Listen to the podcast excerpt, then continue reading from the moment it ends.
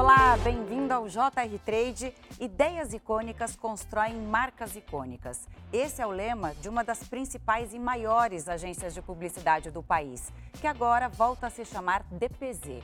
Para nos contar desse novo momento, a gente recebe aqui no estúdio o co-CEO da DPZ, o Benjamin Jung. Bem-vindo aqui, obrigada por esse bate-papo nos nossos estúdios e presencialmente também. Obrigado, Camila, obrigado pelo convite. Um prazer estar falando aqui com você e com todo mundo que acompanha o programa na Record TV.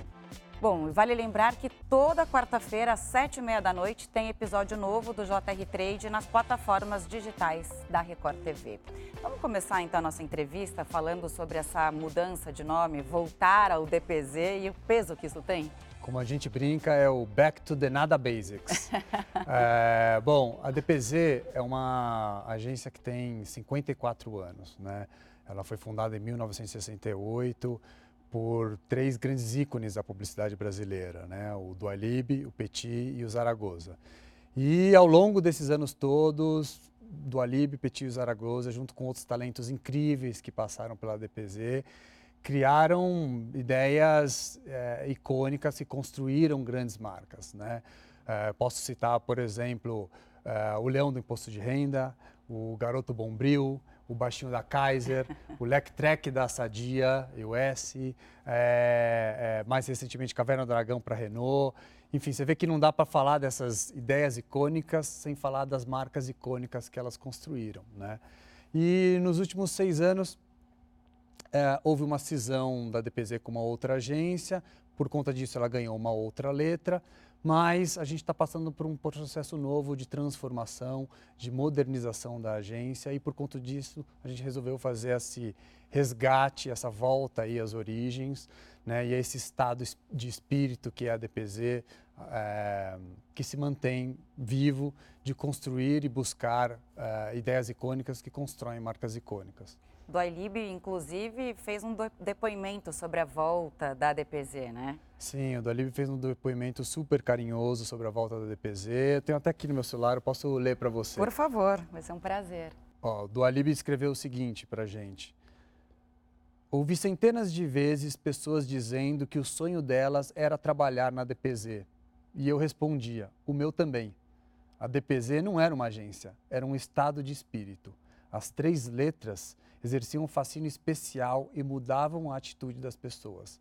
Elas sabiam que iriam conviver com grandes profissionais e exercer a liberdade criativa em sua plenitude, e que suas ideias, por mais atrevidas que fossem, seriam defendidas. O clima era de alegria e felicidade.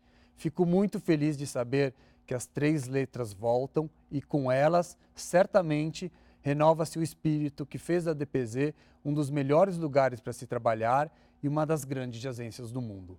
Então, acho que isso reflete muito esse momento atual da DPZ. Ele fala sobre ideias atrevidas, né? E ao mesmo tempo a gente fala de é, ideias icônicas. É como você também é um cara de criação, né? Como chegar a isso, a ter uma ideia que seja icônica e atrevida?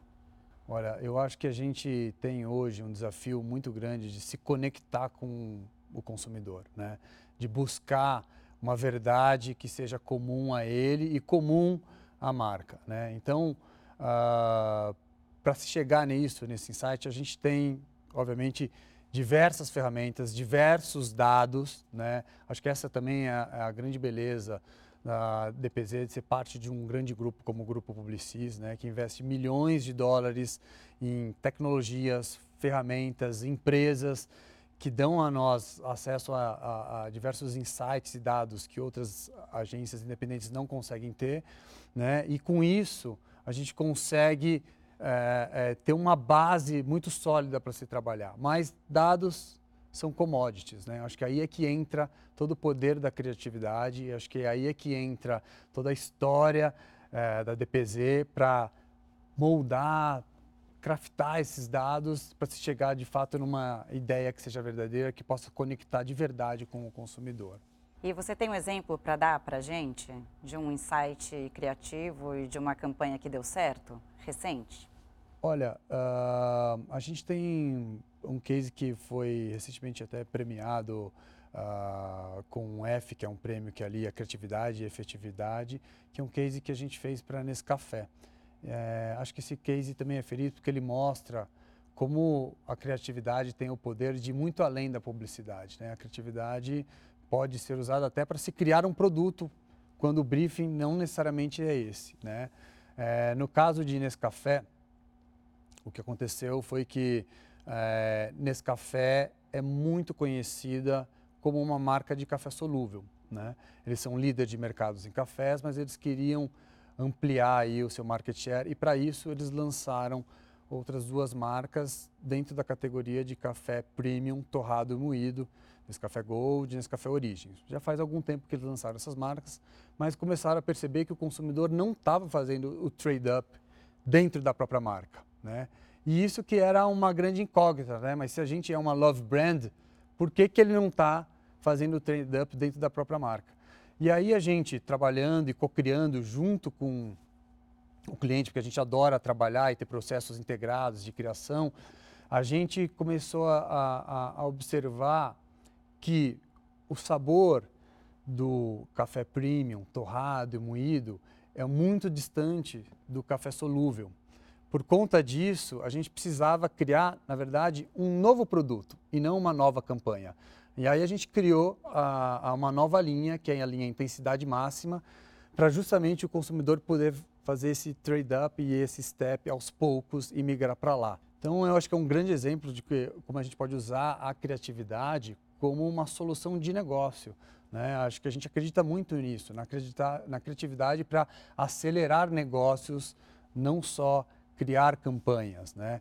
É, claro que atrelado a essa solução de negócio também veio uma grande campanha. Né? É, ainda falando de Nescafé, isso aconteceu no período todo da, da pandemia, né? onde as pessoas estavam em casa, todo mundo aflito, é, é, é, com todas as incertezas que a gente estava vivendo, com todo esse período. E aí a gente criou um conceito que é o respeito ao tempo, né? o respeito ao tempo da colheita, o respeito ao tempo da torra, o respeito ao tempo do preparo, né, que é uma verdade para o produto, mas também uma verdade que conecta com o consumidor. E aí a gente criou um comercial no YouTube de quatro minutos, que era um vídeo sem cortes de uma pessoa preparando um café, curtindo aquele momento, curtindo aquela pausa, aquele respiro, ao som da música Paciência do Lenine. Amo. Né? Então, a, a, própria propaganda já por si só era uma experiência de relaxamento, Fazer de pausa. Café, ritual. O, exatamente, era um ritual para o consumidor. Então, conectou com ele de uma maneira super verdadeira. Por conta disso, o YouTube premiou eh, a DPZ e Nescafé como a propaganda que no ano eh, passado soube melhor entender o momento que a gente estava vivendo, ganhamos o prêmio do YouTube In The Moment e ganhamos outro prêmio que era o The Unskippable. Né? Então, quando a gente fala de vídeos de seis segundos que você não pode dar o skip, a gente fez um de quatro minutos que as pessoas não skipavam. Mais Genial. de 50% das pessoas que assistiram o vídeo assistiam até o final e os comentários são maravilhosos. Primeira propaganda que eu assisto quatro minutos e amo, sabe? E sem corte também, né? É difícil a gente, a gente que trabalha em televisão também, gravar matéria, essa coisa de sem corte. Essa, né? essa foi numa, a dificuldade de produção. Numa cena dessa? Exatamente, são quatro minutos sem corte algum, que a câmera só viaja por aquele momento e ela está realmente curtindo o preparo e apreciando um bom café. E aí, pegando esse gancho de que você falou do consumidor, que vocês conseguiram entender, né? O consumidor mudou muito também na pandemia. E agora a gente vive, digamos, um pós-pandemia, porque o pior já passou. É, o que, que o consumidor trouxe de diferença nesse momento? Olha, eu acho que é, todos nós passamos por isso, todos nós vivemos isso. Do dia para a noite a gente foi obrigado a ficar em casa e fazer compras online. Então, acho que muitas pessoas que antes tinham um receio, um medo de fazer compra online, foram obrigadas a perder esse medo, perder esse receio, porque não tinha outro meio. Né? É, e esse hábito se manteve, foi incorporado é, mesmo depois da reabertura. Né? Então, acho que o e-commerce realmente sofreu um grande boom e foi acelerado muito por conta da pandemia. É, é, só lembrar quantas vezes você foi no mercado fisicamente, mesmo depois da, da abertura. Eu né? me enquadro completamente nesse perfil. Eu tinha medo de fazer compras pela internet, hoje em dia sou viciada tudo que eu posso fazer online é que às vezes dá um prazer de você ir lá comprar uma coisinha ou outra, mas inclusive para ver preço, né? Você fica ali no celular, navegando, ah, isso eu quero, esse aqui não. Não, não, não, não desisti, aí você tira, né? Pois é, isso, isso, isso mudou completamente a forma da gente de consumir e foi muito acelerado por conta da pandemia. Hoje em dia, a gente até não fala só de e-commerce, a gente fala muito do social commerce, né? É, tem um dado que saiu recente que o brasileiro passa 3 horas e 47 minutos nas redes sociais, né? Então, assim, não tem como você não conversar com ele, não estar nesse ambiente, não estar conectado e conversando com ele lá, se você quiser de fato vender qualquer coisa para ele, né? As marcas se adaptaram a isso, né? Claro, com uma visão, um olhar da própria agência, vocês trazem esses dados para elas, mas as marcas também tiveram que ter uma atenção maior para isso. Ah, total. Eu acho que hoje em dia todas as marcas estão muito atentas e buscando essa conexão e conversar, se conectar aí com com o consumidor nas redes sociais. Eu posso te dar até um, um outro exemplo que isso fica bem claro, né? Ah, de como, como as marcas podem se aproveitar ah, das redes sociais para gerar engajamento. A gente começou a trabalhar com Pizza Hut e a gente propôs para eles, ah, lá, lá atrás, ainda, ainda durante o período da, da pandemia, trazer o Paulo Vieira como embaixador. Numa época que as pessoas é, que nenhuma marca ainda apostava no Paulo Vieira. Ele é genial. É, ele é genial. genial. Também adoro ele, genial. amo ele. Acho que ele representa muito o Brasil que a gente, que a gente quer, né? Com humor, né? Exatamente, é um humor, inteligência. Super inteligente. Então, como foi uma das primeiras marcas a apostar no Paulo Vieira, uh, quando teve o dia da pizza, o Paulo ele lançou um desafio para todos os seguidores dele. Falou, gente Hoje é dia de pizza, Pizza Hut foi uma das primeiras marcas a apostar em mim. Eu adoraria dar para eles de presente um trending topic. Vamos aí? Coloca a hashtag Pizza Hut. E de fato conseguiu. A gente conseguiu fazer naquele dia da pizza, Pizza Hut ser trending topic e isso se refletiu completamente nas vendas. A, Pizza Hut teve um aumento de 169% é, de transações, e se for falar em receita, teve um aumento de 122% na receita. Né? Então você vê como o poder de conexão real com o consumidor acaba refletindo nos resultados. Bom, a gente está falando da transformação no mercado nos últimos anos, nem se fala, né? Pandemia, é, teve essa coisa da aceleração de negócios, é, a publicidade é, não só fazendo campanhas, mas até criando produtos, como você mesmo deu o exemplo da, de Nescafé. Como que você vê essa transformação toda e para onde a gente vai, né? O que, que a gente vai ver nos próximos anos? Eu acho super difícil fazer qualquer exercício de previsão do futuro, né? Mas eu acho que assim. Uh, Até que... porque a gente aprendeu que a gente não consegue não, prever não nada. Não consegue prever nada, exatamente. Quando a gente ia imaginar que um vírus ia transformar. Mudar completamente a nossa vida e é. acelerar muitas coisas como acelerou, né? Exatamente. Mas olha, uh, sem dúvida nenhuma, uh, acho que né, eu estou nesse mercado há 25 anos e o que eu para mim o que foi muito significativo e emblemático foi essa multiplicidade de meios que a gente tem agora para se conectar com o consumidor. Eu gosto muito de falar se conectar porque acho que é mais do que falar com o consumidor, né? A gente precisa criar essa conexão de verdade. Tem a troca. Exatamente. Isso também é uma outra coisa que mudou, né? A gente precisa de fato trocar. E para você trocar com o consumidor, você precisa entender ele, você precisa respeitar ele. Ele precisa se sentir é, é, respeitado e representado. Eu acho que essa foi outra grande mudança muito favorável que a gente teve e está vendo cada vez mais nos últimos anos, que é, é a representatividade na, na, na, propaganda, sabe? Eu acho que não, não tem mais como hoje a gente fazer campanhas que sejam fracionadas, que não olha para o público com toda a sua diversidade de, de pele, de raças, de regiões, sotaques diferentes, crenças diferentes. A gente precisa representar esse consumidor e mostrar ele é, nas comunicações e acho que a gente tem percebido cada vez mais isso aí no, no dia a dia. Né? Você já falou aqui na entrevista, deu uma pincelada, mas eu queria que você falasse mais sobre a efetividade criativa. Né? Você é um cara de criação, o que, que significa exatamente isso? Muita gente fala em criatividade efetiva, né? É, eu gosto de inverter as palavras para efetividade criativa, justamente para não perder o foco na efetividade, né? É, eu na minha trajetória, ao longo da minha carreira, eu fui cliente antes de ser um criativo de uma agência, né? Então, não consigo conceber muito você ter uma ideia criativa que não tenha de fato um, uma dor, um, um, resultado e um objetivo para ser atingido. Né? Por isso que a gente inverte um pouco as palavras e procura essa efetividade, usar a nossa criatividade a serviço de um objetivo comum. É por isso até que hoje na DPZ a gente gosta muito de trabalhar com success fee, né? quando a dor e o objetivo do cliente passa a ser de fato a minha dor e o meu objetivo, porque o meu objetivo não tem que ser ganhar um prêmio, o meu objetivo tem que ser de fato entregar o objetivo dele e aí sim ser premiado por isso. E hoje recebemos aqui no JR Trade o co-CEO da DPZ, Benjamin Jung. Benjamin, conta um pouco agora sobre essa sua função de co-CEO da DPZ. Qual é o desafio? Qual é o legado que você quer deixar? Olha, uh, eu sou co-CEO junto com o Fernando Diniz, né, que é o meu parceiro aí nesse grande desafio aqui que a gente tem de transformar a DPZ.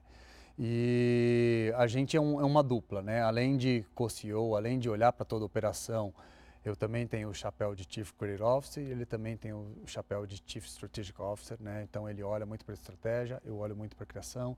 A gente troca muito, como eu te falei, é, é o a gente prefere trabalhar de um jeito muito mais integrado, sem barreiras, sem departamentos, né? E a gente é, é, o maior exemplo disso, né? Então já vem lá de cima o exemplo de que dá para trabalhar junto, um ouvindo o outro. Muitas vezes são ideias brilhantes que vêm dele, muitas vezes vêm pensamentos e raciocínios estratégicos de mim e assim a gente vai descendo.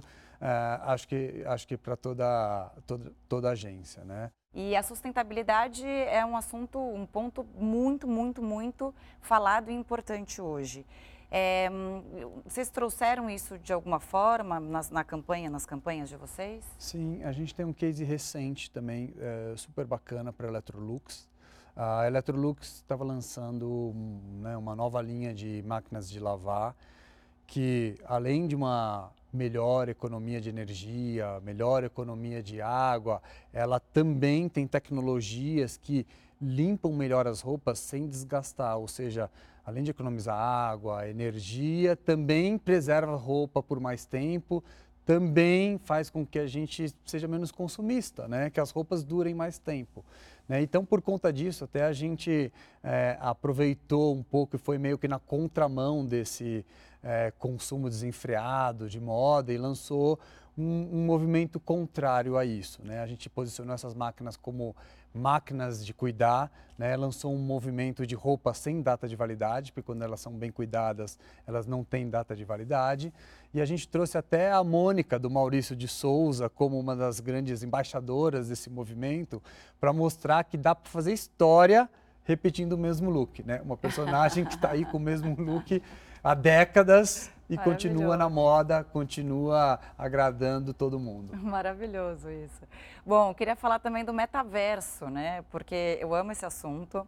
E eu estava hum, até vendo uma entrevista de um especialista em tecnologia, que a gente sempre entrevista aqui, e ele trouxe o seguinte pensamento: quando a gente estava ali atrás, a gente não imaginava, por exemplo, o peso que as redes sociais iam ter na nossa vida. E isso acontece hoje com o metaverso. O metaverso as pessoas ainda não entenderam o que é e o que ele vai trazer para a gente num futuro próximo. É, eu queria saber o que, que você acha sobre isso, se você concorda com ele. Olha, eu concordo totalmente com ele. Vou até te contar uma historinha. Outro dia eu cheguei em casa E aí meu filho veio correndo, me abraçar, estava conversando com ele, ele virou para mim, papai, você não acredita, hoje encontrei o Mateu, lembra do Mateu? Mateu que mudou de escola. Pô, perguntei para ele como é que está na escola dele, se está legal, se ele fez novos amigos. A gente brincou disso, brincou daquilo, tal. Ele contou com tanta intensidade, assim, aquele, aquela experiência que ele tinha. Eu falei, putz, que legal, você encontrou o Mateu aonde? No clube? Ele falou, não, no Roblox. Né? E que para quem não sabe, o Roblox é um metaverso infantil. Então, assim, você vê como tem uma nova geração inteira vindo, onde não tem a menor distinção do que é um metaverso, do que é, é a, a, vida real. Existe uma simbiose total dos, dos mundos, né? E essa é a geração que a gente vai estar tá anunciando logo mais. Meu filho está com 10 anos, é, é, vai ser um consumidor nos próximos anos. Né? É... Já é, hein? Exatamente, já é. é. o, influencia, com, pelo, com é. certeza influencia o consumo. Com certeza. É, então, acho que a gente tem que cada vez mais estar tá preparado para conversar com esse consumidor e se conectar com ele, como eu falei, onde, é, onde, onde ele estiver, seja no mundo real, seja no, no, metaverso. Hoje, na DPZ, a gente tem já em desenvolvimento dois projetos para o, para o metaverso. É, e dá para contar um pouquinho? Não dá. Não? não, não dá tá. porque são, são sigilosos, a gente tá, tá. ainda está em desenvolvimento, como leva um certo tempo. E é engraçado, porque para mim não é uma realidade, mas para vocês como agência já, o metaverso já está acontecendo, né? E é importante. Total, eu acho que tem inúmeros exemplos de marcas que já estão fazendo coisas incríveis aí no, dentro do metaverso. Deixa eu te perguntar uma coisa, como ter um insight, então, é, que vai, vai chamar a atenção do cliente? Hoje a gente tem inúmeras ferramentas é, que vasculham e, e um, um, um, mundo de dados que estão à nossa disposição para justamente mostrar tendências de consumo, tendências de comportamento e trazer insights poderosos para a gente. Né? Acho que essa também é uma das dos, dos, fatores positivos de fazer parte de um grande grupo como o Grupo Publicis, que investe milhões de dólares em inovações, novas empresas, tecnologias e ferramentas e que outras agências independentes não conseguem ter. Né? Então a gente usa tudo isso como insumo e aí coloca, aporta todo o nosso conhecimento, toda a nossa criatividade para moldar esses dados e chegar realmente em algo que seja poderoso, numa ideia icônica que de fato se conecte com o consumidor. Então, eu acho que criar hoje ideias icônicas que consigam, de fato, conectar todos esses meios é o grande desafio que a gente tem hoje em dia, é o que a DPZ acredita que pode fazer de melhor aí para todas as marcas e consumidores para continuar construindo marcas icônicas nos dias de hoje. Para a gente acabar nosso bate-papo, a gente falou, né? A gente voltou um pouco ao passado da DPZ no começo da entrevista. Agora, para finalizar, quais os próximos passos da DPZ? Pergunta difícil essa. essa não estava no script. Não, é, é só para. Assim, é... Olha, eu acho que a DPZ. Fechar nosso raciocínio, né? Tá é, eu acho que a DPZ está passando por uma grande transformação. Você conversou há um tempo atrás até com a Rafa Queiroz, que é nossa VP de mídia. A gente trouxe eh, do Facebook, agora Meta, né, para a DPZ, né, numa época em que muitos profissionais estão querendo sair de agências para ir para plataformas digitais. Ela saiu de uma plataforma digital justamente para a DPZ, né, porque a gente acredita muito nisso. A gente acredita muito que consegue se posicionar como uma agência que cria grandes ideias icônicas, não importa o meio, não importa eh, a forma com que a gente vai se conectar ao, ao, ao consumidor. E para isso a gente precisa se modernizar, precisa se apoiar muito no uso de dados, de ferramentas e sem esquecer o que fez a DPZ ser essa agência icônica, que são as ideias icônicas e como que a gente junta tudo isso. Ideias atrevidas, né? Ideias atrevidas e pessoas idem, né? É. A gente adora pessoas atrevidas, estamos montando um time hoje é, super diverso, cheio de pessoas atrevidas. É divertido trabalhar, né? É divertido, a gente está sempre rindo, trocando. Eu acho que esse espírito, como o, o Dualib é, falou, é o que permanece ali na DPZ, seja do passado, seja do futuro. Boa. Obrigada pelo bate-papo, pela presença aqui no JR Trade. Volte sempre. Eu que agradeço, obrigado pelo convite. Pode me convidar, que será sempre um prazer. Somos parceiros. Estamos juntos. Lembrando aqui que toda quarta-feira, às sete e meia da noite, tem episódio novo do JR Trade nas plataformas digitais da Record TV. Muito obrigada pela companhia e a gente se vê em breve. Tchau, tchau. Bye.